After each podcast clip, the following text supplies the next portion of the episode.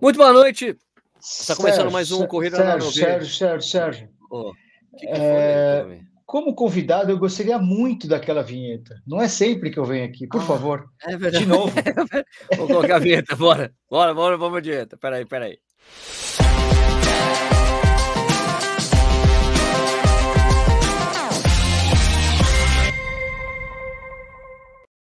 Opa, seja bem-vindo, bem-vinda ao Corrida no Ar. É, estamos começando mais um programa desse aqui que a gente faz todas as quartas-feiras. Ele só um lembrete muito rápido para quem assiste a gente. Isso aqui vira um podcast, você pode escutar depois. Pode ver aqui no próprio YouTube, pode escutar no seu podcast. Tá? Amanhã, a partir das 6 horas da manhã, está disponível para você escutar isso aqui. Hoje eu vou trocar uma ideia com o Sidney Togumi, que fez o desafio lá da Estrada Real, esse é caminho velho de Ouro Preto a Paraty mais de. Eu não vou falar a distância que estava programado, porque deve ter dado muito mais. Depois eu queria ver até isso, né, para a gente conversar, porque era, sei lá, 730, deve ter sido, não sei se ele só, a gente conversa sobre isso. Mas a gente, como vocês podem ver aqui, Togumi está vivo, está aqui, vai poder falar assim, está ainda. Você consegue fazer agachamento, Togumi? Levanta, faz agachamento para a gente ver. É, a fundo, a fundo. Não, agachamento eu consigo, na verdade. Na verdade, eu, eu sou o Nishi, o Nishi que está me substituindo. Esse é o Nishi. Esse é o Nishi. Né? Boa noite. Boa noite, todo mundo, tudo bem? Mano? Não, não, consigo. Boa noite, boa noite, boa noite, turma. Mais uma vez, obrigado aí, Sérgio, por estar aqui no Corrida no Ar. Cara, por incrível que pareça, sem dores musculares. Articulares já é um outro assunto. São outros 500. Outros 500. São outros 500. Cara, mas estamos bem, estamos bem. Beleza. Recuperando. Tá, tá certo. Bom, o, só para lembrar vocês, quer dizer, lembrar vocês, não, né? O Stuck não vai poder participar hoje.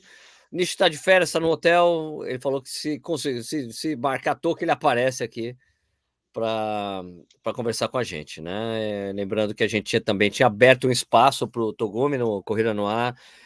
É, teve um vídeo na semana passada, o outro só vou conseguir colocar no Corrida no Ar News que vai aparecer amanhã. Mas depois, quando fechar, fechar todo o processo lá, o documentário vai ser por aqui. Quem, poder, quem pôde acompanhar também o Corrida no Instagram, eh, poxa, tinha os, os, rios diários ali, quase teve um outro dia que não deu por causa de conexões de internet, não tinha como. Mas foi muito legal poder acompanhar isso. Espero que o Togumi tenha aproveitado a audiência ali, né? Que o pessoal também tenha conhecido o Togumi, que essa era a intenção, que quando a gente abriu espaço para o Togumi, quando, gente, quando terminou, eu falei, aí, cara, como é que você tá? Eu falei, ah, beleza. Não, Sérgio, não sei se foi bom para correr no ar. Eu falei, não tô nem aí para que foi correr no ar, porque talvez foi bom para você. É eu queria dar esse espaço exatamente para você, que as pessoas conhecessem mais o, o que você faz, etc. Não, foi, foi espetacular, assim, para mim, Togumi pessoalmente, pessoa física, foi uh, espetacular. Né? Agradeço o desafio aí, foi muito bom. Foi bom. Os vídeos realmente teve algumas vezes, acho que foi um ou dois dias que a gente falhou ali, porque nem se a gente colocasse uma esteira para gerar um pouquinho de energia, um pouquinho de sinal, para pescar um pouco de sinal, não tinha, porque nem 3G estava funcionando direito. Caraca, imagino, né? Então, é, foi um pouquinho complicado. Algumas. Não eram nem cidades, né? Eram distritos que a gente passava. Então, foi, foi difícil.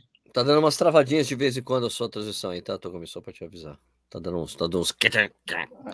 Você tá no 4G, seu ah, celular aí, é isso? Não, não, eu tô no Wi-Fi. É que para mim tá normal aqui, tudo. Não. Deixa no 4G. Tira do Wi-Fi. Uh, não, é que eu tô no iPad, na verdade. Então... Ah, tá. Então tem que ser Wi-Fi. Não, então beleza, é. então beleza. Deixa aí, deixa aí. Beleza, beleza. Se fosse celular, eu falo para sempre deixar no 4G, que é um pouco mais estável. Mas, cara, vamos explicar aí para as pessoas de novo, né? Quem não pôde acompanhar, o que, que era esse desafio Estado Real? Conta aí para nós, Togumê. Bom, na verdade, é aquela orientação que eu dava para meus alunos né, na pandemia. Falta de eventos, falta de provas, para buscar motivação, para manter a motivação para treinar, acha um desafio pessoal. E chegou um momento que eu, eu não conseguia mais me manter fisicamente ativo, e aí fui seguir a minha própria orientação de achar um desafio pessoal, mesmo porque eu não sabia se eu ia conseguir viajar ou não. E pesquisando, pesquisando, caí na estrada real. E aí eu falei, bom, tem vários caminhos. Eu falei, ah, vamos fazer o primeiro, né? Vamos fazer o mais antigo. E encontrei o caminho velho, que tem que larga lá. Você pode largar de Ouro, uma, as extremidades é Ouro Preto e Paraty. E são 710 quilômetros. Ó, oh, louco! Agora... Dobrou a população japonesa aqui no Corrida agora, no Ar agora. Sou minoria, sou minoria agora. agora sou minoria. Fala, galera. Boa noite. E aí, Nishi? Boa noite, Boa noite Nishi. Tamo aí, tentando. E, aí... e eram 700, são 710 quilômetros com 15 mil de uh, acumulados. Uh, praticamente uh, muita estrada, de, a, grande parte do percurso é por estradas de terra, um pouco de asfalto e um pouco de trilha, né? mas praticamente 80% aí de estradas um, de terra. E aí eu fui, inventei, fui buscando, pesquisando, daí falei, pô, em quantos dias eu vou fazer? Né? Porque eu tinha esse desafio, né? Eu falei, pô, eu quero fazer correndo. Em quantos dias eu acho que eu consigo fazer? Eu falei, pô, 50 quilômetros por dia eu acho que eu, eu consigo cumprir. Mesmo que, se der algo errado, eu tenha que caminhar os 50 quilômetros, eu consigo matar num, em 24 horas para poder largar de novo no outro dia. E aí eu fui criando algumas regras para mim, né? Eu criei um jogo contra mim mesmo. Então, uh, era o que era se correr 50 quilômetros por dia, quer dizer, cumprir o percurso em 14 dias, em até 14 dias, usando somente o que eu podia carregar e o que eu pudesse comprar, uh, sem utilizar carro de apoio, uh, enfim. e aí foi, deu. No começo eu fiquei um pouquinho receoso, não deu para fazer como realmente eu queria, por exemplo, Survivor, 100% Survivor, mesmo antes da largada e depois de chegada na cidade. Uh, Isso eu aprendi no meio do caminho, que não era possível por uma questão de estrutura das cidades onde nós estávamos, por questão de tempo mesmo. Daria para fazer Survivor, mas eu acho que é, acho não. Eu, eu hoje não conseguiria fazer em 14 dias, eu precisaria de mais dias. Explica então, para as pessoas. Explica para gente o que é Survivor. A Survivor é tipo não depender de ninguém, né? Eu, eu por exemplo, quando eu chegasse na cidade, eu, eu, eu teria que ir atrás, eu teria que no mercado, eu teria que achar uma, um lugar para comer, eu teria que achar pousada para dormir, 100% por conta, como se eu não tivesse com ninguém viajando do meu lado, né? Uh, mas aí no meio, nos primeiros dias eu já entendi que isso eu não ia, eu não, não tinha capacidade de fazer naquele momento. Né? Então uh, eu usei a equipe de, não era uma equipe de apoio, equipe de filmagem que no final uh, depois da largada e antes da largada, desculpa, depois da chegada e antes da largada, eles me ajudavam. Ah, tinha que ir no mercado fazer compra enquanto eu descansava, alguém ia no mercado comprar as coisas que eu precisava para o dia seguinte. Mas da largada até a chegada na cidade, eu nem olhava na cara dos caras. E isso no começo foi difícil, porque estava todo mundo se ajustando. Eu também, e aí de repente eu estou andando e tem uma câmera aqui do meu lado, tem um carro na minha frente com a pessoa no porta-mala me filmando, e eu não, eu não falava com ninguém, eu não, eu não olhava nos olhos de ninguém, né? É, é, no começo houve umas conversas por questão de, ah, você está com esse com a GoPro? Não tô. Daí eu fui, teve estresse, teve estresse no meio dos dias. Daí a gente se ajustou e, e aí a coisa andou. Mas tá, essa coisa, essa coisa de essa coisa de não olhar também é uma coisa era muito importante para que fosse um documentário puro, né? Para quem tá para quem tá ouvindo a gente, ouvindo, é. documentário puro é quando quem tá filmando ou fotografando não pode interferir em nada do que a pessoa tá fazendo. Inclusive tem cenas fodas assim, em documentário na África, que tem uma criança morrendo de fome, o cara não pode ajudar. Não pode ajudar a família porque o comentário tem que ser puro, é como se a pessoa não estivesse lá, é terrível em algumas situações, mas é, é altamente necessário para você manter a coisa limpa e pura mesmo. Né? É, ele foi puro, ele, assim, ele não foi puro, não foi tão purista assim, porque não foi filmado backstage essas coisas, né? O tá. backstage não, né? A gente não teve filmagem, é, por exemplo, eu queria uh, ter uh, que eu nem ficasse hospedado no mesmo quarto que a equipe. Mas é. acabou não acontecendo por questões de logística mesmo. Então a gente não conseguiu esse purismo do documentário. Uh, mas de largada e chegada era, um, era, era muito louco, Sérgio. Era uma coisa assim, Inishi, uh, vamos largar. Então tá, eu estou lá na frente da igreja matriz da cidade. E aí, qual era a dinâmica que eles fizeram uh, os teasers? eu, eles me perguntavam o que eu esperava do dia e depois, quando acabava, me perguntavam o que eu achei do dia. E em cima da minha narrativa foi montado Perfeito. os vídeos teaser. Então, quando ele falava, Togumi, você vai largar? Eu falei, então vou largar. Eu, eu, tinha que ficar uns, uns 30 segundos assim, tipo, agora vou ligar o, o Togumi que vai largar. Eu falava e eu saía andando. E aí, eu já tinha orientado o pessoal, falei, olha, eu não vou voltar um centímetro para trás para tirar uma foto e fazer um take. Vamos uh, repetir isso aqui. Não, é, é one shot. É, foi, acabou. Não. Perfeito. É, é, é one shot um, opportunity, assim, só tinha uma chance. Então, o que, que eles faziam? Eles pegavam o, o, o carro, os carros iam para frente, quando eles achavam um pico para fazer uma imagem, uma foto, eles se preparavam. Mas eu não alterava em nada o que eu estava fazendo. Uh, e aí, se perdesse a foto, perdesse o take, perdeu. E toca o barco e vai tocando para frente. Né? Então, por exemplo, tinha momentos que era assim: o, o cara, o carro com o porta-mala aberto, o cara filmando a dois metros de mim, e aí o, o, eu ouvi o cara falando: ó, acelera, vai devagar, acelera, vai devagar. De repente, eu estou mais rápido que o carro numa subida, eu já saía da cena, eu já ia andando, passava o carro, e os caras se viravam para me passar de novo. É, e foi assim, é, o tempo todo. Né? Então, às vezes, eu acho que teve um momento que eles tinham montado um. Acho que foi meu irmão até, tinha montado, era de noite ou na madrugada, ele tinha montado o flash de um lado, ele estava no outro, e eu passei atrás do flash, então ele perdeu a foto. Então, assim, é... Ai, caralho. É, mas não foi de sacanagem, né? Lógico que claro, claro que não foi. Claro que não foi. Lógico. Mas é, então eles tiveram um mega desafio de fazer a coleta de, de, de imagens e de fotos, porque eu não parava. É, por exemplo, teve uma. É, eu quero trocar tênis. Não é porque o carro estava ali que eu parava ali do lado do carro para o cara tirar foto, fazer imagem de eu trocando tênis. Eu trocava o tênis quando eu achava que tinha que trocar o tênis. E e assim por diante. Então, por que, que eu fiz isso? E por que deu briga no começo? Quase, não briga, né? Houve discussão. Porque eu falei, eu falei assim, para, porque senão eu ia correr para produzir um vídeo sobre a Estrada Real. E, na verdade, eu queria que fosse documentado, entre aspas, a, a minha Estrada Real, o, a, o meu percurso da Estrada Real.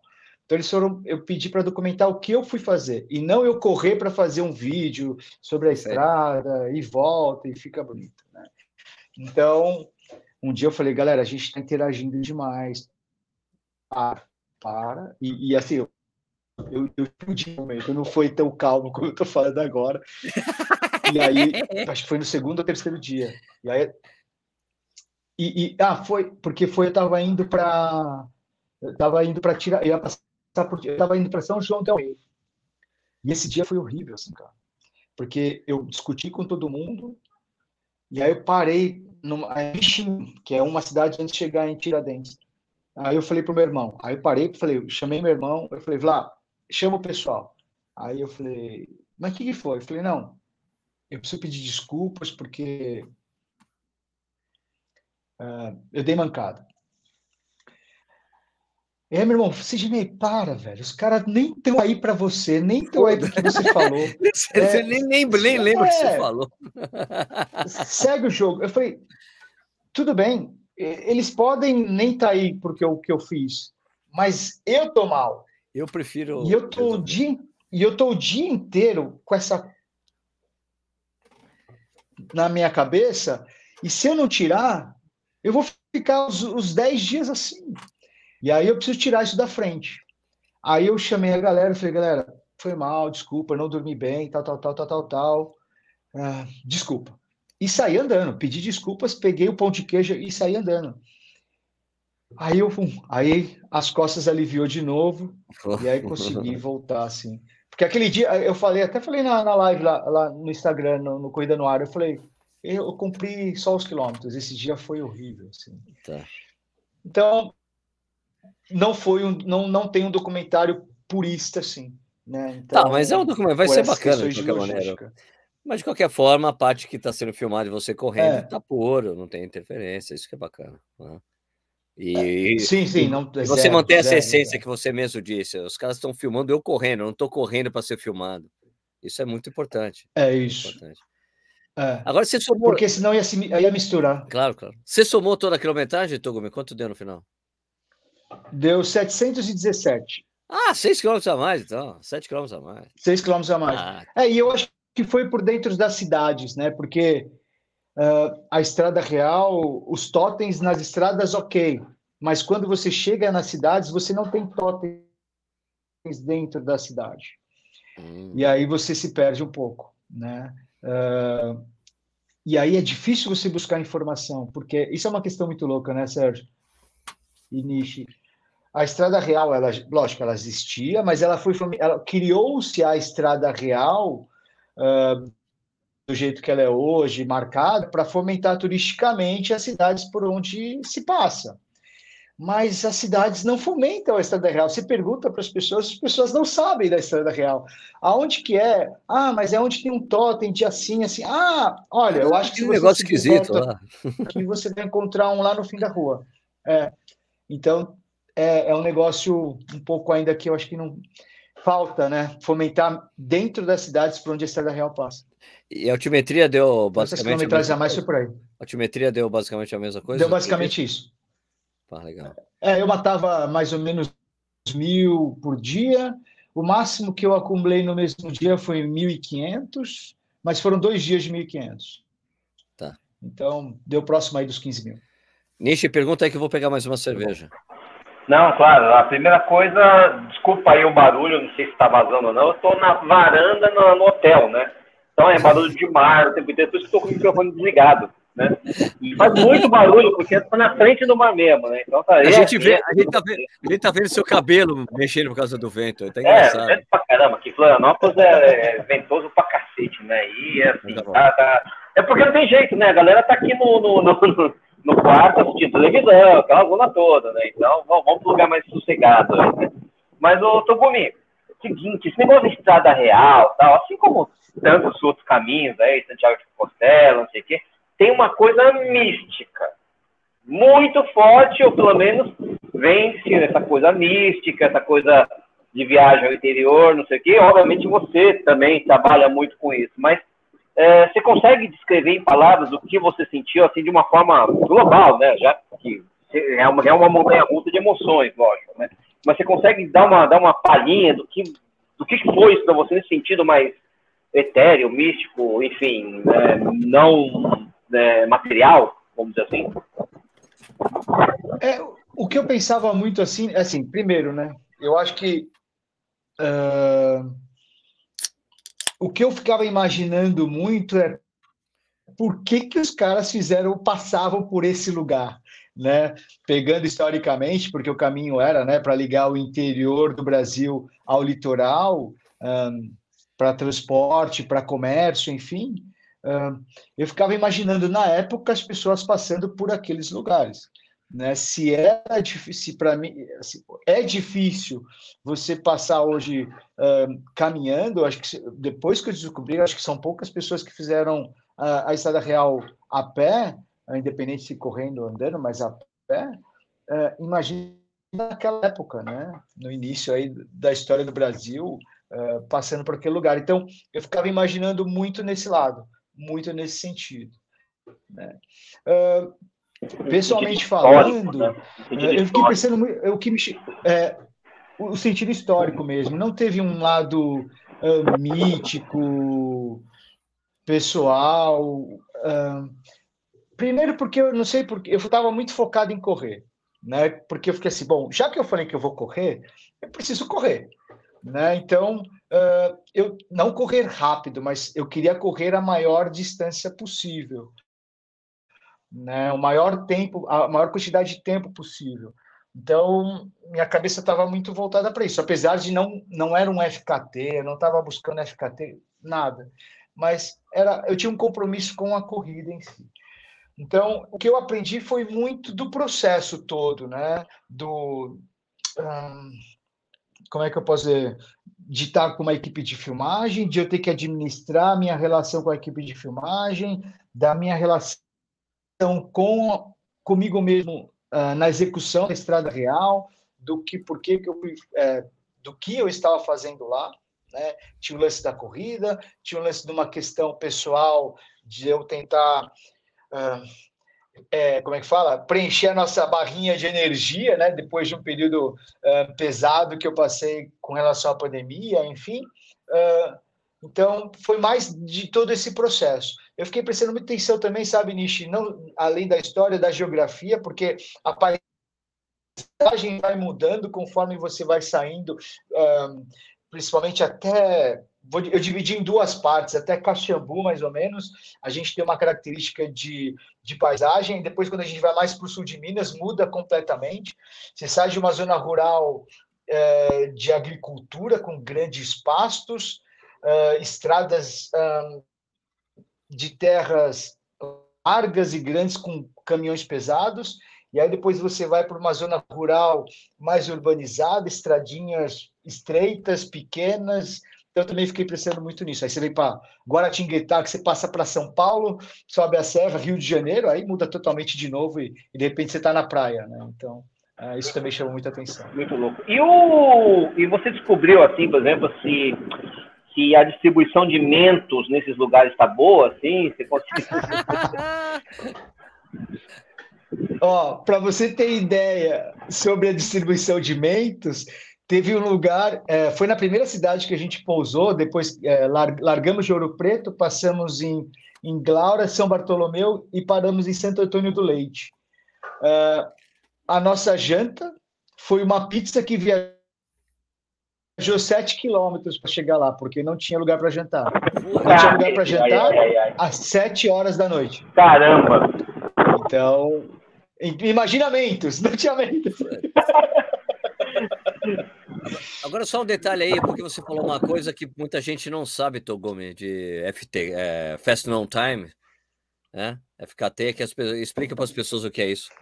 É, o FKT existem vários, né, no mundo inteiro e é uma coisa já muito bem é, organizada. O FKT é o Fast No Time, que, por exemplo, uh, o, o, o Bro lá de, de Minas fez de bike, né? Ele tem o FKT da real caminho velho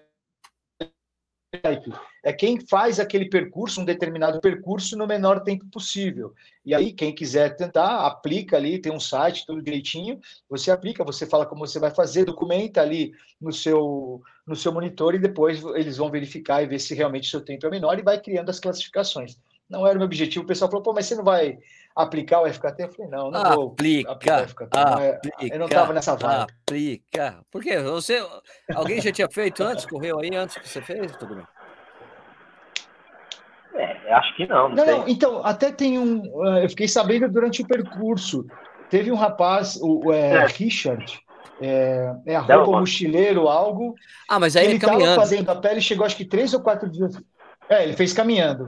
Né? Ele levou acho que 35 dias para fazer, mas ele vinha documentando e tal. Isso, é bem diferente. Era uma outra vibe, uma outra pegada. É, um, é que assim, eu nem coloquei andando, porque eu também andei, né? É, eu acho que seria a categoria a pé, sei lá, quem fez o menor tempo a pé. E as pessoas. É, mas é verdade, as pessoas. Eu, eu, eu calculo, eu não parei para parar no Strava, no Chorus para ver qual foi o percentil correndo e andando. Mas eu, eu tenho a impressão que eu corri, tirando os três últimos dias, aproximadamente entre 40% e 50%, 50 do, da distância. Eu só, não, eu só não trotava nas subidas. Uh, e subidas com, para mim, um grau, 1% de inclinação era subida. Tá? o falso plano já era subida. Falso plano já Pedrinha no caminho já era, né? já é, subiu. Lombada, não, lombada é lombada, ele tá andando. Se era lombada, estava andando. Ah, esse Instagram é muito mole, cara. O cara não, não manja nada de montanha, né? É. Metade da levada era andando, aí quando eu descia, eu corria.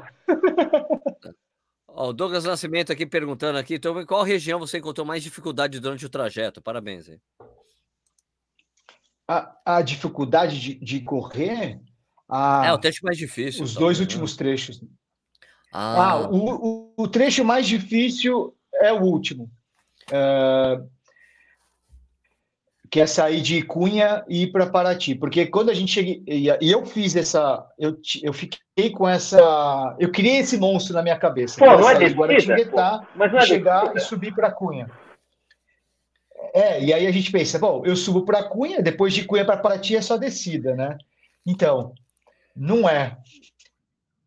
Porque são, é um trecho de Cunha para Paraty é um trecho de 50 quilômetros.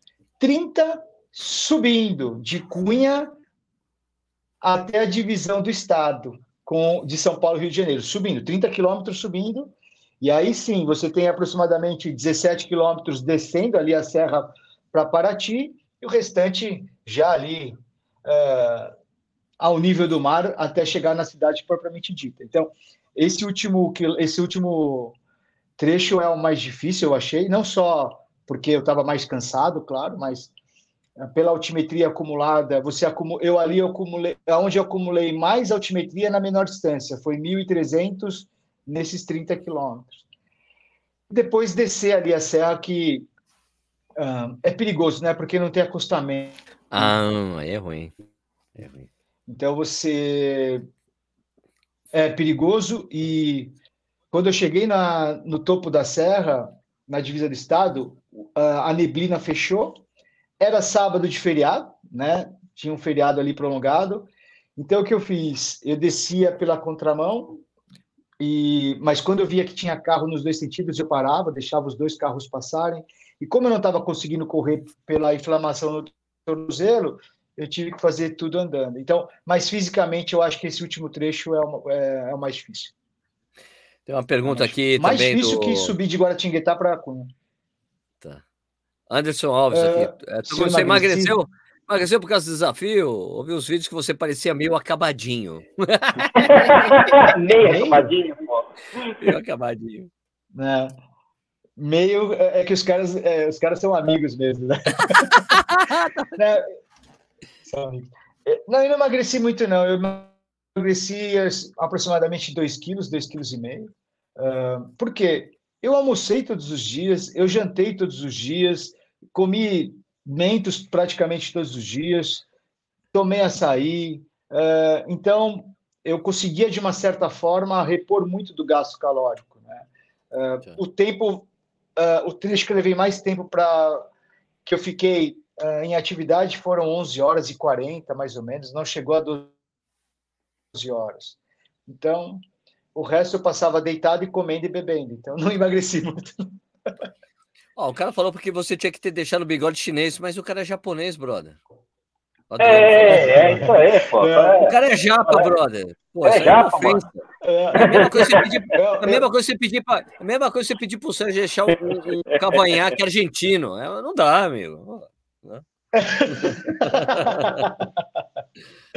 Não. Não, mas é que eu deixei. Eu falei para a Fabi, vou fazer. A Fabi, não, deixa, deixa, deixa. Aí eu falei, então tá bom, só vou raspar depois que eu terminar tudo, cara. Oh, Nunca tinha deixado uh, crescer tanto.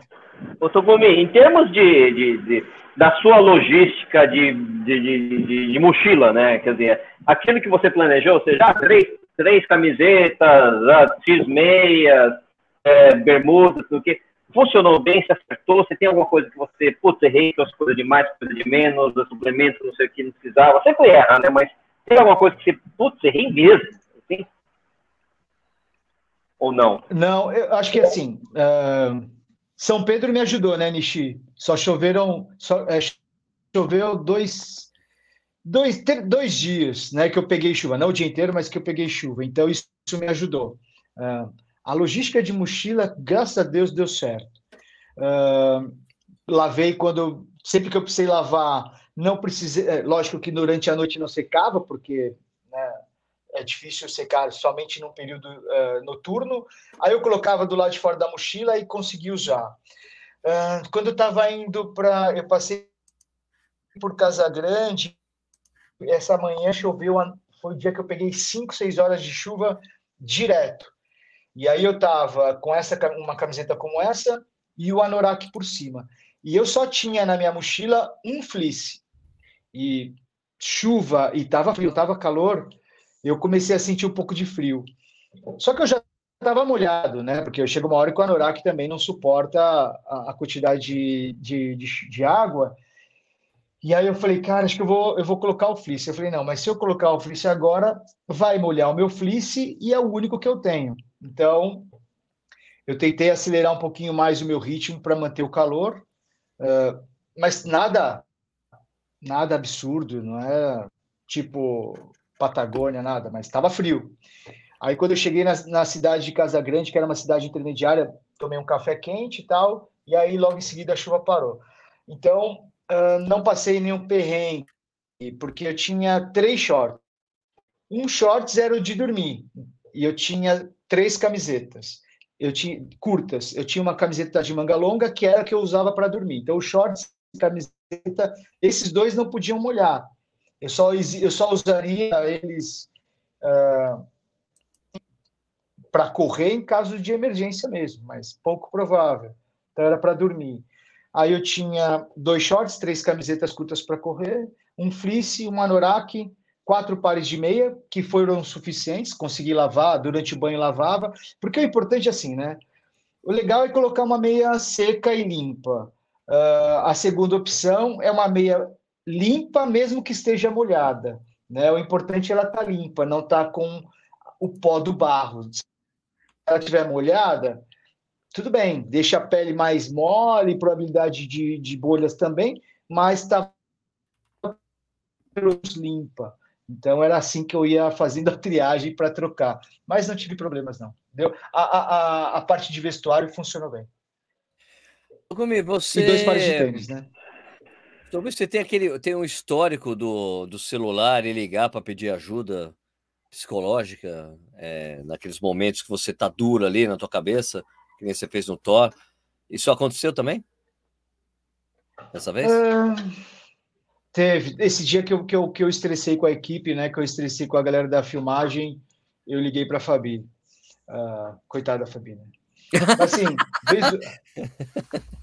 Não, mas vez ou outra eu ligava para ela para conversar e tal com ela, mas para bater papo mesmo, não, não porque eu estava numa bad trip assim, mas ah. da bad teve uma que eu liguei porque eu tinha, eu estava, foi essa, esse dia que eu briguei, que eu, que eu estressei com a turma, eu liguei para Fabi, uh, eu comecei a usar, foi a única vez que eu usei música, eu coloquei o fone para ver se eu conseguia voltar é, cara, eu, fi, eu, comecei a gravar o resumo dos dias anteriores no gravador do iPhone, tá. tipo, para eu, eu, vou, eu, tô, eu comecei a escrever o livro, mas para me ocupar a Opa, cabeça, eu comecei a gravar o resumo. Não, dia 1, um, tocar, tocar. É, é, comecei a gravar dia 1, um, dia 2, dia 2, aconteceu isso, aconteceu isso, para eu tentar voltar. E aí não conseguia, e aí foi quando, por isso que eu parei lá um bichinho para parar o mundo, porque eu tinha que me expressar com a equipe da minha cabeça. Então, esse dia eu liguei para a Fabi para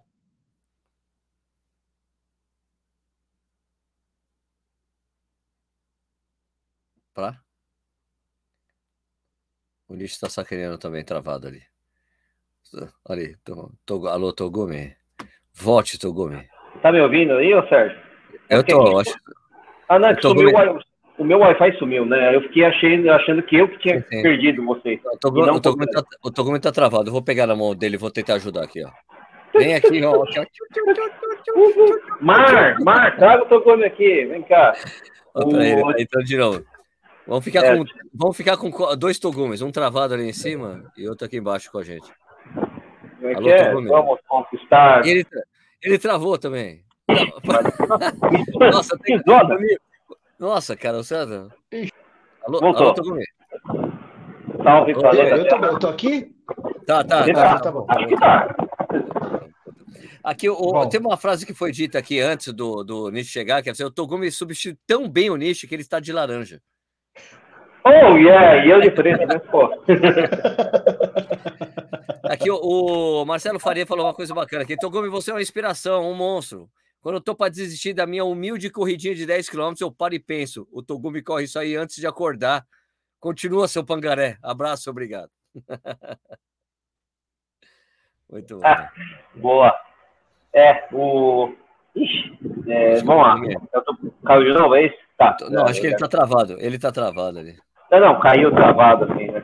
É, é o problema. O, todo mundo tá falando que são. Ah, viajando, não. Desculpa, pode falar. O Togumi tá, já tá em São Paulo, bonitinho, né? A casa dele. Ah, não, tá. ele terminou semana passada. Isso, eu sei, não, lembro. Foi até no camp lá, mas não sei, às vezes tava, tá viajando, né? Às vezes acontece. Eu tô viajando, né? Não vai saber. Mas agora o Togumi só tá observando a gente, ele tá olhando. Ah, né? sim, sim. Então a gente pode falar mal dele, né? À vontade. É, né? Ali o Togumi observa. Aqui, ele, acho que ele pegou. Pegou o celular, Togumi? O que, que você fez? Agora eu tô no 4G pelo celular. Tá bom, agora fica mais estável. A gente tá com dois Togumes agora, ó. Togumi cover. Sorry. No worries, man. O Nish que fica caindo. Sério, né? O Wi-Fi do Nish some, vai embora e volta, tá divertido. É, o meu. Ah, então, é que aqui é o Wi-Fi do hotel, por exemplo. Então já viu, né? Aqui é uma pergunta aqui da, do Anderson Alves perguntou: o tênis sempre dá on, Togumi? Sempre dá on, né? A on foi a minha. Apesar de ser embaixador, eu sou embaixador da on, mas a on também foi uma a marca que, que viabilizou uh, eu poder realizar esse desafio pessoal. Eu usei o Cloud Stratos, coitado, eu judiei, eu fiz um. Como é que fala, Sérgio? Quando os caras fazem aqueles testes extremos com o tênis, joga ele numa situação. é, o Stratos sofreu.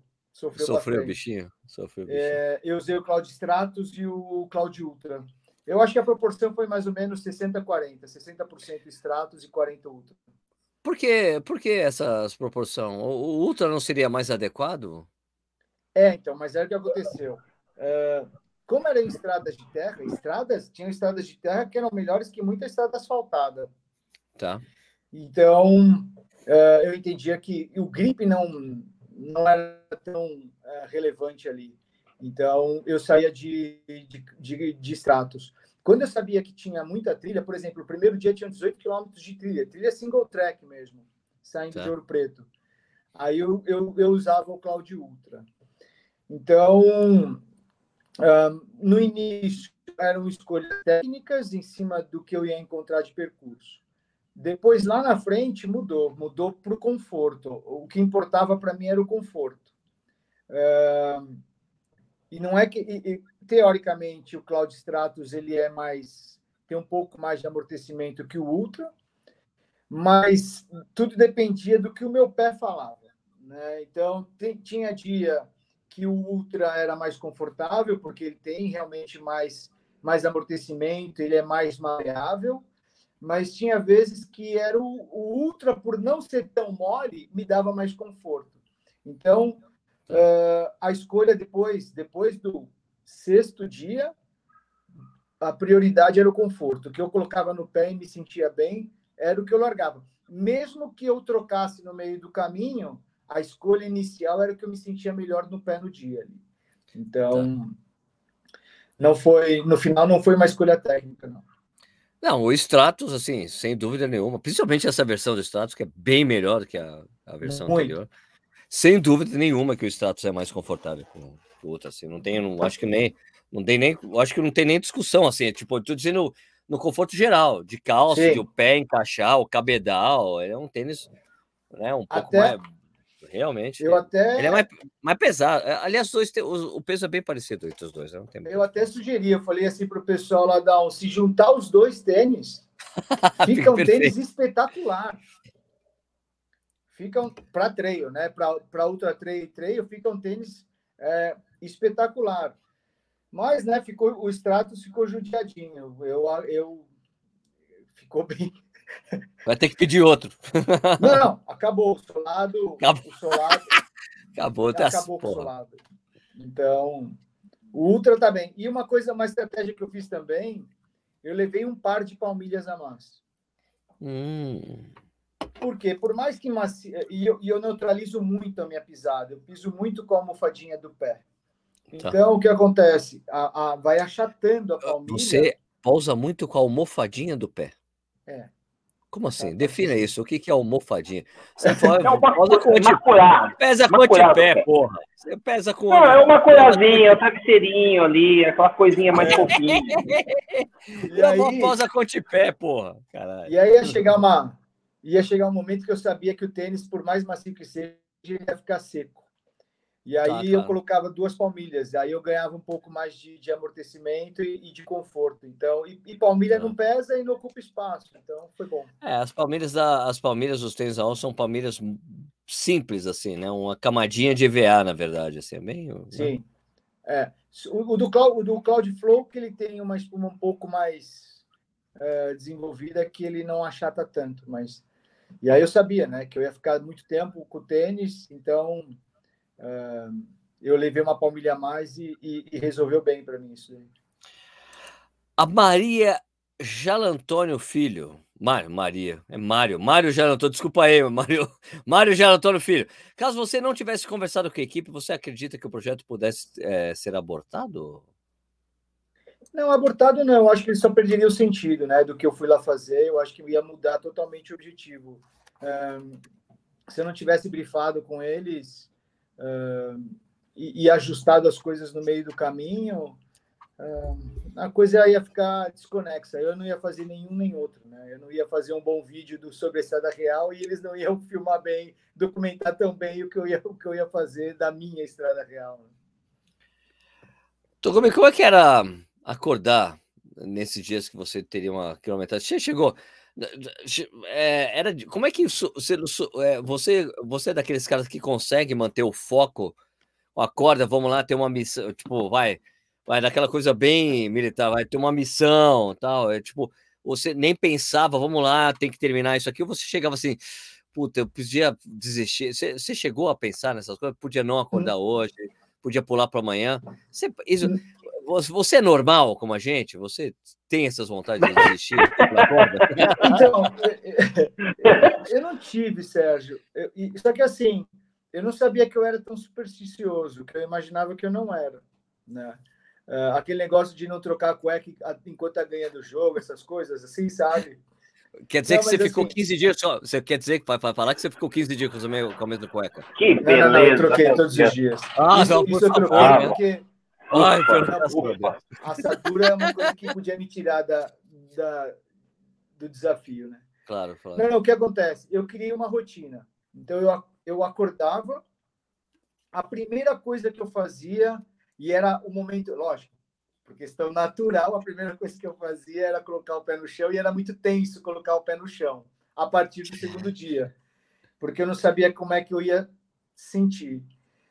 Uh, mas Aí depois, logo em seguida, eu fazia a bandagem de esparadrapo nos tornozelos, um, colocava um, o hipoglós no pé, calçava as meias e, e, eu tinha uma rotina. Aí, beleza. E essa rotina eu criei, assim, do primeiro dia. Essa foi a ordem que eu fiz. Beleza. Rotina ou ritual, né? Virou ritual. É, então. Ritual, ritual. O cara é japonês. Se é japonês, é ritual. Se o cara é japonês, é ritual. Você é japonês, é ritual. Vamos parar com essa coisa. e aí, o primeiro dia, a mochila muito pesada, e logo de cara eu falei assim: a musculatura vai aguentar, eu, eu, eu preciso que as minhas articulações aguentem. Uh, cheguei, foram lá oito horas e pouco, dormi. No dia seguinte eu já esperava um pouquinho de incômodo muscular. Tá. E não ocorreu o incômodo. Hum. Eu falei, nossa, recuperei bem. No segundo, no terceiro dia, a mesma coisa. No quarto dia, a mesma coisa. Aí eu falei, opa, vou fazer a mesma coisa. Coloca esparadrapo, hipoglós, põe a meia, vai no banheiro, veste a roupa, come, toma o isoto, toma o suplemento. Eu fazia igual todos os dias. e uma coisa que eu, eu que foi, é, eu juro que eu tentei, eu eu falava assim, eu não vou pensar que está dando tudo muito certo, porque eu achava que isso ia fazer a coisa dar errado. e aí teve um dia que a é, acho que no, no oitavo dia, oitavo para o nono dia, é, sa, é, saiu uma afta na minha língua. Aí eu falei, opa. E aí eu falei com a Nutri, com a Gabi Gudertes. Eu falei, Gabi, tô com uma afta. Ela falou, pode ser sistema imunológico, que eu já tinha pensado nisso. E aí ela falou, mas você está se alimentando? Eu, não, não, beleza, é normal, beleza, então tá bom. E aí ela me pergunta, como é que está a sua recuperação? Aí eu respondi para ela, tá bem, mas eu não quero te falar que tá bem porque eu não quero que mude nada. Então, beleza, não vou te responder. Tchau, desliga o telefone. e aí eu falava assim, cara, eu não. Eu, e isso é uma coisa que a Fabi me falava muito, né? Um dia de cada vez, porque o grande desafio era isso, eram 14 dias. É, é muito tempo.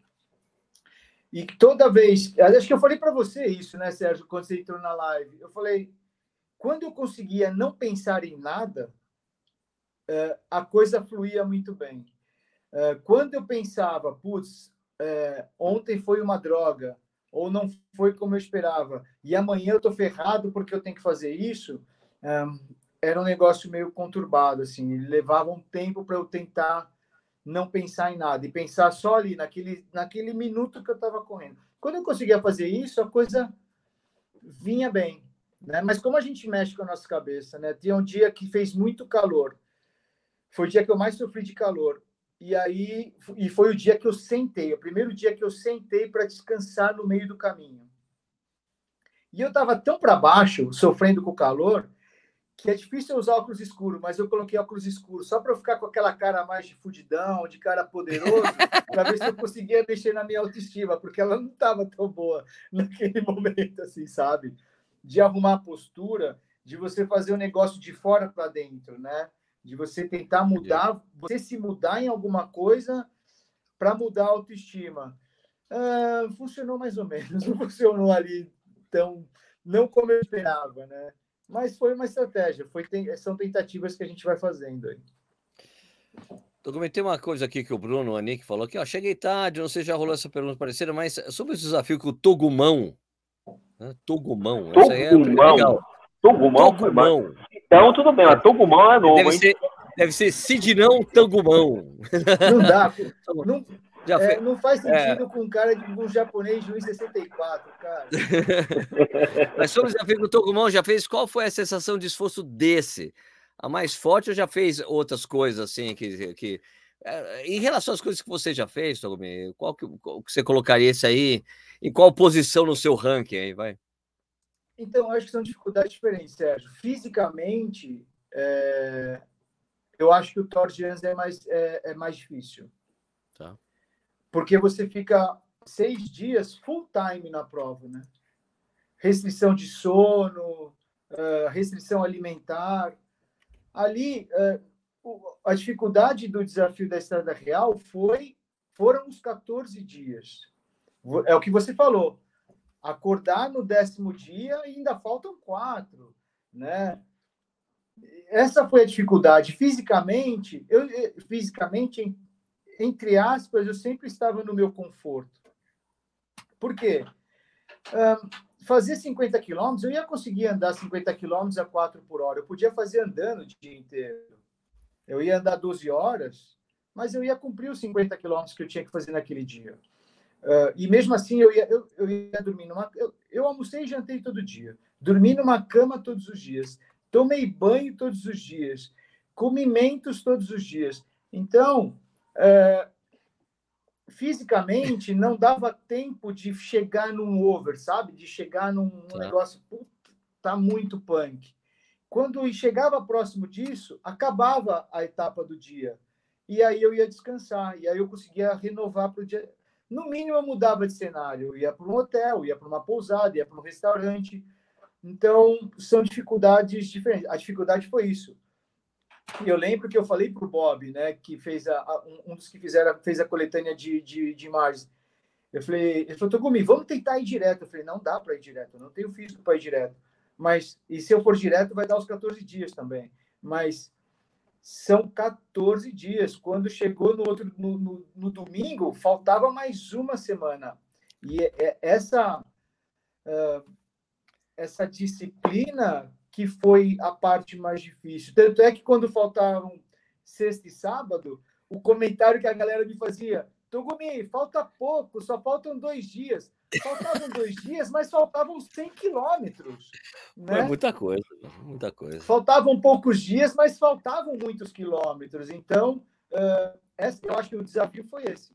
Né? O desafio foi manter a rotina por 14 dias. O cara fez uma pergunta aqui das bandagens, o Douglas Nascimento. Douglas, as bandagens de um tornozelo eram realizadas com o intuito de imobilizar devido às irregularidades do percurso ou não? É que ele não sabe das suas condições aí, o seu tornozelo? Explica aí. Não, na verdade, meus tornozelos são muito ruins. É, eu acho que se eu ficar parado num pé só, eu torço o tornozelo. É, é, os meus ligamentos estão tão frouxos. Não, é verdade. É, que aquela, aquela vantagem de esparadrapo para fazer a, a, função dos ligamentos, porque meus ligamentos, de tanto eu torcer os tornozelos, eles são muito, muito é, frouxos mesmo. Então, é para eu evitar a torção. Eu tive uma torção e eu acho que essa, essa inflamação que eu tive no tornozelo direito foi da torção que eu tive. Hum, numa descida, tá. para você ter uma ideia, eu só descobri na hora do banho. Eu torci o tornozelo a ponto de rasgar o, esparadrapo. Não! Só que aí ele, ele, ele funciona como um fusível, né? Como ele é rígido, tá. por isso que o, o esparadrapo tem que ser rígido, não pode ser aquele kinésio tape, nada, é, é, é esparadrapo. Porque na hora que eu torci, uh, o esparadrapo segurou a torção, né? Pelo menos um bom nível da torção, e eu estava de bastão também. Então eu apoiei o bastão, e aí quando eu fui tomar banho, estava rasgado o esparadrapo. Então, se eu tivesse ah. sem, talvez eu não teria terminado.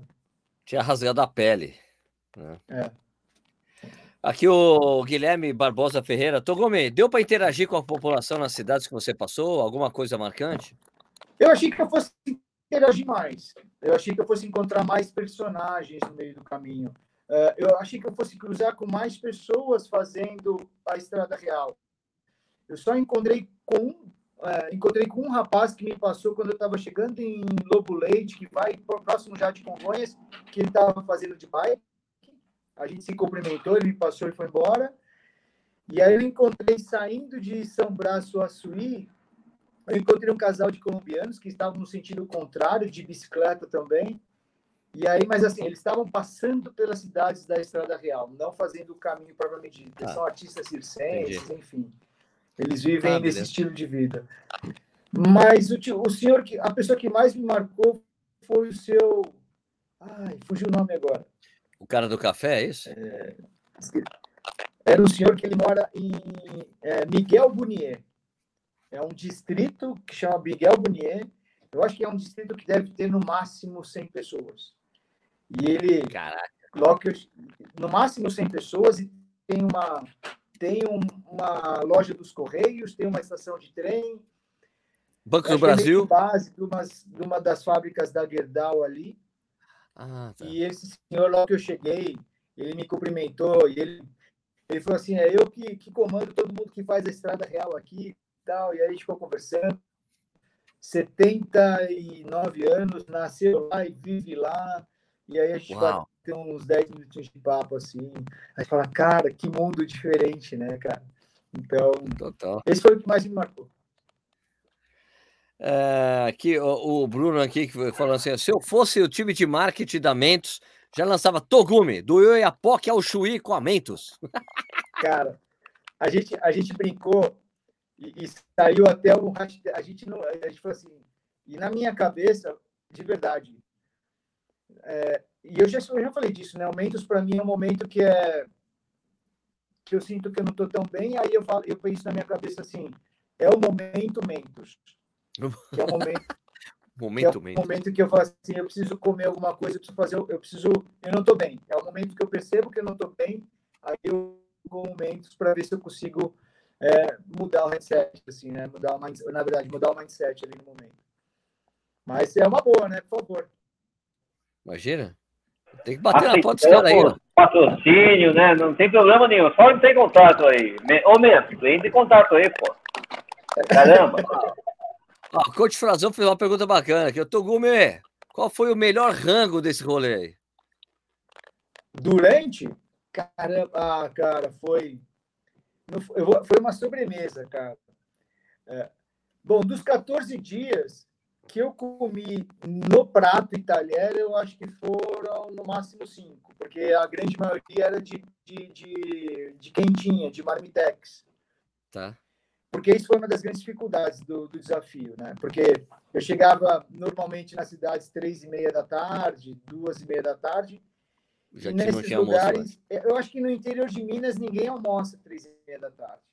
Então, a gente tinha dificuldade de encontrar almoço, a gente tinha dificuldade de comprar almoço. Em Cruzilha, a sorte que a, a pousada a gente ficou é, era era uma pousada, era um sobrado, e que a parte de baixo era um restaurante era o mesmo dono. Então o dono parou o almoço para gente, porque não tinha onde comprar. Achou. Uh, mas eu, o que me marcou, quando eu passei por Passa Quatro, a mãe de uma aluna minha, da Eloá, ela foi lá na pousada onde a gente estava e ela levou. Não, e, e a Eloá é uma menina super carinhosa, assim. Ela ligou para a Fabi. Ela falou assim: Fabi, o que, que o Togumi gosta? E a Fabi, o Togumi gosta de doce ah, de leite. Porra! E a mãe dela faz. A mãe dela é cozinheira, faz oh. comidas, faz sobremesas. E ela levou, cara, uma travessona de sonho de doce de leite. Meu Deus do céu. Perdeu, Bento!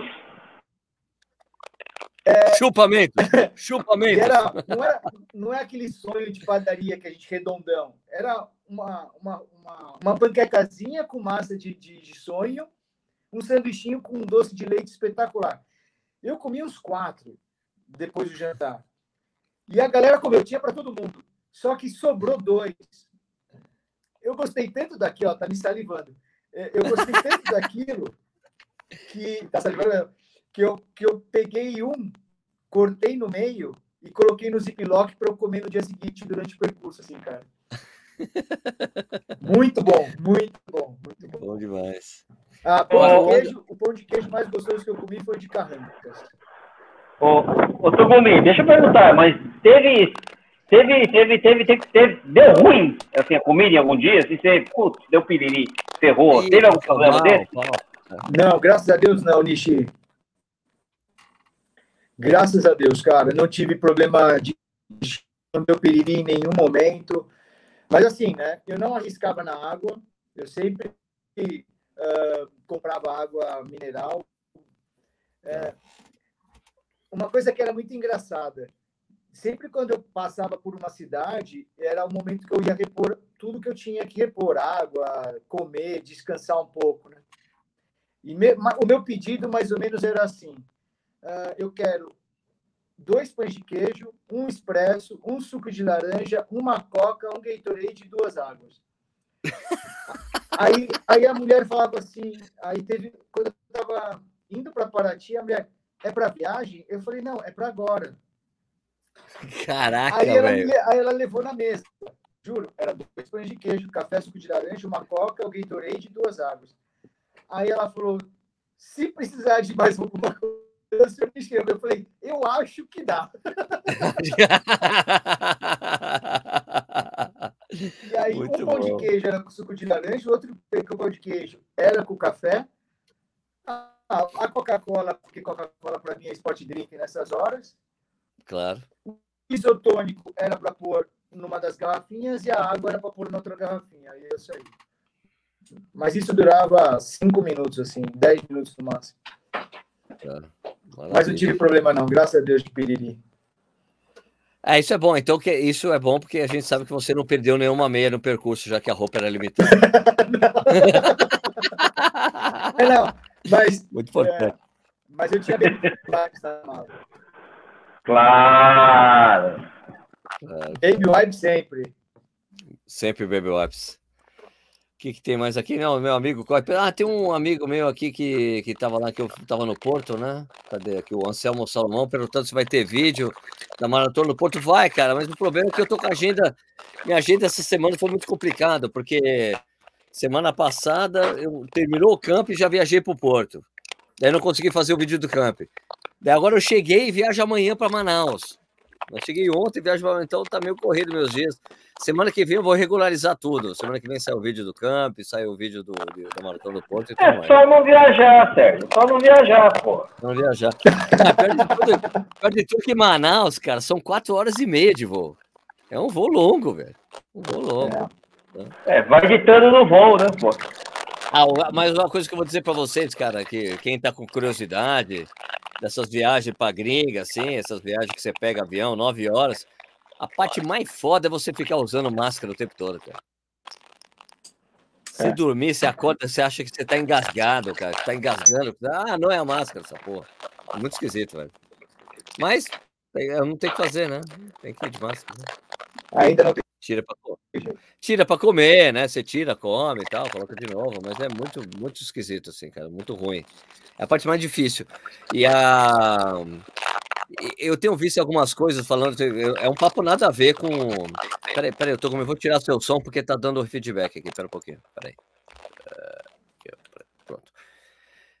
Então, é, tem uma coisa esquisita, cara, é, em relação às coisas, as informações que eu tenho que, que eu geralmente tenho lido na imprensa, fala, não, tem vários países que aceitam a vacina brasileira. Na Espanha aceita, não sei o que lá aceita. Cara, é tudo resolvido no check-in, amigo. Hoje. É tudo resolvido no check-in. Quando eu fui fazer, é uma curiosidade que eu tinha, né? É até bom até falar isso. É assim, eu fui de Ibéria, então, para o Porto. Então, fui para Espanha, Espanha, Portugal, certo? É tudo resolvido no check-in, cara. Porque se alguma coisa estiver faltando no check-in, você não voa. Acabou. Então, assim, era você. Era Ibéria o voo. Você preenchia um formulário para você entrar e ficar em trânsito na Espanha, que é um trânsito assim, ah, então ah, você vai ficar aqui na Espanha? Não, você não, você vai ficar na Espanha? Não, não vou. Então, beleza. Então você preenche esse formulário aqui. Você preencheu esse formulário, é só um QR Code que os caras, bom, beleza, você vai e, e, você tem que preencher o, até o assento que você tem que ficar, que você vai estar no avião. E depois o, o um formulário que você preenche para você entrar em Portugal falando o dia que você chega e tal, e tem que fazer o, o, o exame do, do, antígeno, ou é o PCR ou o antígeno. O antígeno é mais barato, né? É o período é mais curto, aí você faz. É a mesma coisa para voltar para o Brasil. Tem que fazer antígeno, tem que preencher o formulário da, da Ibéria para você fazer, tá em trânsito na, na, na, Espanha, e depois um formulário da Anvisa para entrar no Brasil. Daí você apresenta isso no check-in. Porque o que eu entendi, cara, é que se você eh, se você chega no país e você não tem nem alguma coisa faltando, a companhia aérea é multada e você também. Então é tudo resolvido no check-in. Faltou alguma coisa, você não vai, velho. Então tinha gente desesperada. Tinha... A coisa que eu achei engraçadíssima, tô imagina. É coisa... bem coisa de brasileiro, vai. Assim, vou dizer assim, eu tava lá no Porto. Cheguei no Porto para embarcar para Espanha, para ir para o Brasil, certo? Né? E daí tinha gente querendo discutir com a mas eu tenho o formulário de vacinação brasileiro, não preciso. Amigo, você precisa preencher o formulário da Anvisa, mas eu tenho. Cara, os caras querendo discutir. Amigo, não tem discussão. Preenche a porra do formulário da Anvisa. Cadê o seu. Mas cadê, a vac... cadê o seu antígeno? Ah, não, mas eu tenho a vacinação brasileira, eu tenho a vacina brasileira. Não interessa, não é aceita aqui na Europa, amigo. Você vai ter que fazer o teste antígeno. Vai lá, tem, tem um lugar onde você faz aqui no aeroporto que dá o resultado em 15 minutos. Mas fala, cara, as pessoas insistindo. Ai, mas foi muito mais fácil sair do Brasil. Para hora de sair do Brasil, você teve que fazer tígio, teve que preencher o formulário da Espanha e de Portugal. Por que você vai ter que da Espanha e do Brasil? É a mesma coisa, bicho. É, agora, foi, foi esquisito essa história, cara. Mas, é, é, tirando tirando isso, é tudo normal. Aliás, eu tô em Portugal, cara. Portugal e Espanha. Já, Portugal, assim, ninguém usa máscara na rua, máscara em local, local fechado. Então, na rua, todo mundo sem máscara. Você usa máscara opcional. Entrou dentro do restaurante, eu tô fazendo qualquer coisa, máscara. Hotel, máscara. Né? Então, isso eu achei, tipo, é uma coisa que eu já sempre, eu, eu, é o que eu acho, em local aberto, assim, principalmente agora, aqui no Brasil, já tá super, um monte de gente vacinando em São Paulo, tá assim. Acho que daqui a pouco isso aí também vai ser nesse esquema. E você tá sentindo falta de viajar pra gringa, Togumi? Ah, eu tô, né? Era para ter, era ter ido para os Pirineus, um, para correr por lá, daí acabou não rolando por dois anos, eu, eu cancelei a inscrição. Tá. Por isso que veio a Estrada Real. Mas, né, sempre. Viajar sempre é bom, né, Sérgio? Sempre bom, sempre bom. Quer dizer, não sei se você está com essa opinião agora. ah, cara, você tem, é tipo aquela coisa que fala em inglês, né? Got to do what you got to do né? Fazer, fazer. Yeah. É assim, é a regra. Você tira para comer no avião, vai, vai. Acostuma, mas para mim era muito difícil dormir, cara, com a máscara. Dormir, realmente, dormir hum. pesado. Tanto, na volta eu tomei um Dramin e daí eu consegui. Daí eu dormi mesmo, entendeu? Mas é muito ruim dormir com a máscara. Minha mulher dormiu fácil. minha mulher dorme, o avião começa a taxiar, minha mulher já tá dormindo, cara. Incrível. Ah, não, eu, não, eu, eu sou assim também, eu não vejo avião subir às Nossa. vezes. Nossa, eu não, cara. Assisti um monte minha, de filme. Voo internacional, minha preocupação é dormir, acordar, baixar a mesinha para não perder o jantar do voo, aí eu durmo de novo. Ah, claro. tá servindo? Peraí, não posso perder nada. É... Aqui, só para fechar, também uma última pergunta aqui. Eu estou perguntando, pode comentar um pouco sobre a suplementação que você fez aí? Olha, quem cuidou da minha suplementação foi a Gabi, a Gabriela Gudertes. E qual era a questão da suplementação, né? A gente fez o máximo possível que eu conseguisse carregar o mínimo possível, né? Então, por exemplo, a, a, o, o que foi prescrito para eu fazer foi, então eu tinha de manhã era uma garrafinha d'água com palatinose e creatina, todo dia de manhã todos os dias. Então, eu tinha 14 doses, uh, um para cada dia. Eu tinha uh, Endurance da Vitafor, que é um, um suplemento de carboidrato, né, uh, durante para durante a atividade, que eu tinha duas doses por dia. Então, eu carreguei 28 saquinhos ali na minha mochila. Uh, quando eu terminava Tá, aí depois de cinco horas de atividade, eu tinha que tomar é, 4 gramas de, de, de BCAA. Então, eu tinha ali a quantidade de cápsulas. Um, quando eu, te, eu, fechava, eu tinha dois sachês de gel por dia. Então, foram 28 sachês de gel, que era cara, a coisa mais pesada da minha mochila, era esses, esses sachês de gel.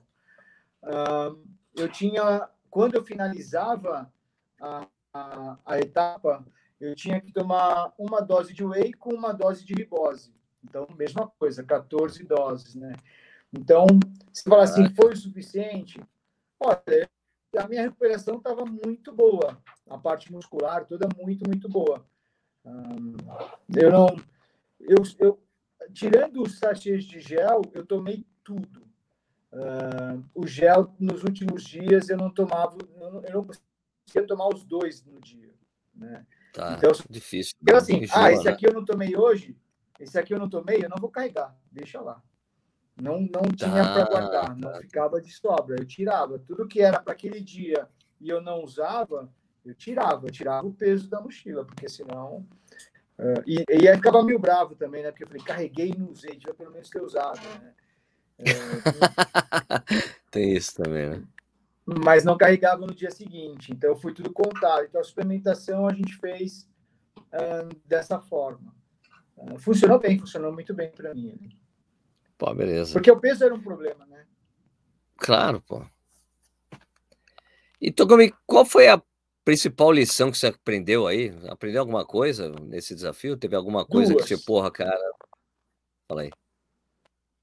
É, duas coisas. Uma é que é, nós somos várias pessoas, né? E é, do, e é do cotidiano mesmo. Tem o Togumi atleta, tem o Togumi namorado, tem o Togumi treinador, tem o Togumi Togumi. E eu percebi isso porque quando eu estava ali um, fazendo a estrada real, tinha o Togumi pessoa física que estava fazendo a sua diversão. Mas aí quando acabava, era, e, e quando estava filmando, era o Togumi que estava de certa forma, pensando no documentário. Era um Togumi que tinha que administrar a equipe de filmagem, que tinha que pagar uh, a pousada de todo mundo, que, que tinha que administrar tudo isso, fazer o, man, o papel de manager também quando acabava a etapa do dia. Então, e, e, e esses Togumis precisam se dar bem, né, também. É, eles precisam conversar da mesma forma, é, ter uma linha de não deixar um Togumi não influenciar no outro, né? Então, uh, somos vários. A gente acha que é um só, mas eu acho que nós somos vários. Isso, isso me chamou a atenção. E a outra foi que foi com a equipe, por isso que eu fiquei mal. do, depois da minha explosão, eu pensei assim, cara, tudo bem que os caras não estão fazendo o que eu quero, ou como eu imaginava, mas ninguém está lá para ferrar o negócio. Tava todo mundo querendo fazer um negócio legal. Ninguém estava lá para falar assim, eu vou ferrar o Togumi, eu vou fazer ele não terminar isso e vou fazer uma imagem ruim. vou sacanear é, o cara. Então, é, ninguém estava ali para me sacanear. Então, Uh, isso é uma coisa que nesse dia ficou muito claro para mim e eu, te, e eu falei assim, cara, você, eu me coloquei que eu extrapolei os limites, então uh, ninguém estava lá. Por mais que as pessoas não faziam naquele momento como eu imaginava e não dava para fazer do jeito que eu queria, eu aprendi isso. Ninguém estava lá para me ferrar.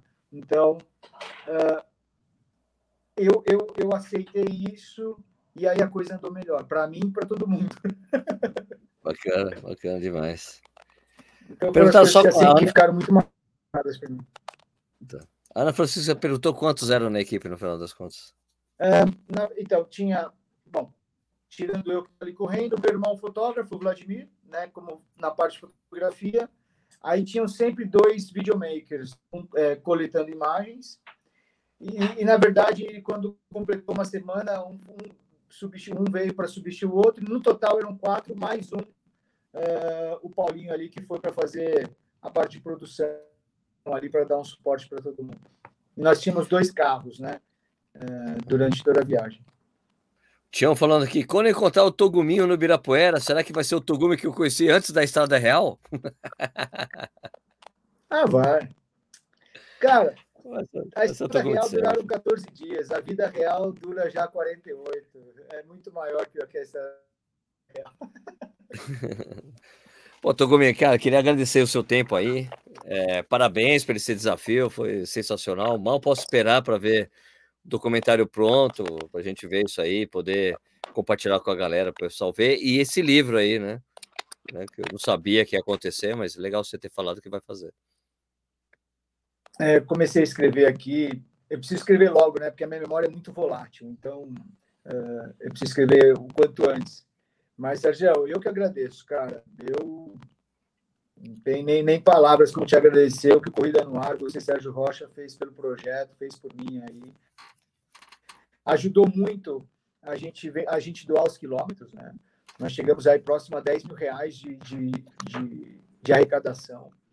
Sensacional. Então, é, a colaboração do Corrida no Ar, o quanto o, o, Corrida no Ar ele chega nas pessoas é uma coisa incrível. Eu lembro primeira, da primeira vez que a gente conversou, que você me convidou para ir para Corrida no Ar. Até hoje tem gente que quando me encontra pela primeira vez fala, ah, te conheci lá em tal ano no Corrida no Nossa. Ar. Caraca. Você estava na Alemanha, quem me entrevistou foi o Nishizaki. Cacete, faz tempo mesmo. 2008, 2007. Eu não 2007, lembro, pode falar a verdade. Foi 2007, isso, provavelmente o ano seguinte dos Jogos Olímpicos. Então, é, eu que agradeço, cara. Eu que sempre te agradeço de verdade, de coração, aí pelo que você fez aí por mim e pelo projeto. Tamo junto, cara.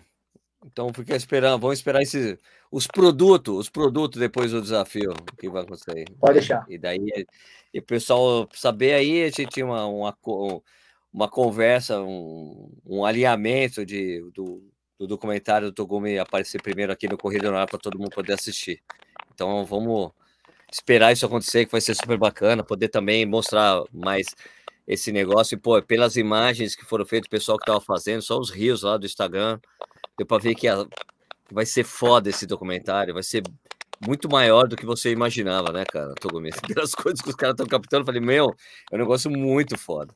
Um pessoal muito bom aí. É, eu não vi nada, para te falar a verdade. E eu só sei que teve um dia que o cara, um dos caras comentou: cara, hoje eu fiz duas horas de captação de imagem. Eu tenho duas horas de imagens captadas. falei, cara, é muita, coisa. é muita coisa. É muita coisa. É muita coisa, ainda vai editar, produzir, vai, vai, vai, e vai de... provavelmente eles vão te chamar para fazer alguma outra coisa, alguma narração, sim, sim, aí, sim. Né. Então vai ser sensacional, vai ser legal ver isso aí pronto, viu? Tô, tô, tô ansioso para ver isso aí. Eu sei que não bom. pode apressar, é uma coisa para ser trabalhada com carinho, com um processo de trabalho mais complicado, complexo. Isso. Então, beleza, galera. Queria agradecer aí é, a audiência de vocês. Lembrando que isso aqui vira um podcast. Amanhã, às 6 horas da manhã, está disponível para todo mundo escutar. E fica aqui também no YouTube para vocês assistirem quando vocês quiserem, beleza? Assim que sair o documentário, a gente avisa todo mundo e tudo mais. O livro também a gente ajuda a divulgar, tá, todo mundo? Obrigado, obrigado mesmo. Fechado? Obrigado, turma. Valeu, pessoal. Valeu, Togumi. Pessoal, até quarta-feira que vem. Só lembrando, amanhã viajo para Manaus vou estar tá na Expo lá vendendo meu livro 100 coisas que todo corredor deveria saber. Um dia eu vou escrever 100 coisas que todo corredor de trilha deveria saber. Não, não, não tenho essa experiência para fazer isso. Vou pedir para o Togumi escrever esse livro. Falou, pessoal. Então, até quarta-feira que vem. Obrigado. Tchau, tchau. Até mais, tchau. Encerrar